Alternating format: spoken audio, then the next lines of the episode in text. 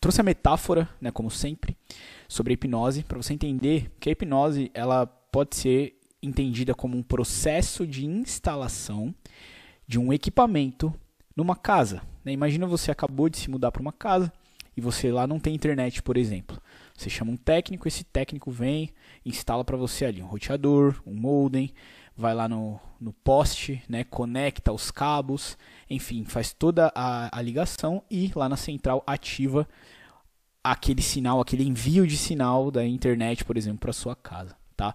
O processo de instalação desse equipamento eu gosto de usar como uma metáfora para a hipnose. Né? Ela é literalmente um processo de instalação de um comportamento, tá? Seja esse comportamento executivo, né, no sentido de é, realidade externa, ou seja esse comportamento é, mais fisiológico, seja no sentido de resolver uma dor, resolver um, um, problema específico do seu corpo, tá?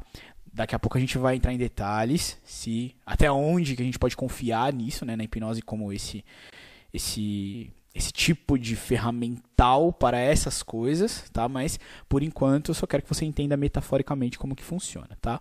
Essa aula completa está disponível na melhor plataforma de neurociências aplicadas do planeta. Se você quiser conhecer, acesse o site matosacademy.com ou me segue no Instagram, arroba Te vejo lá.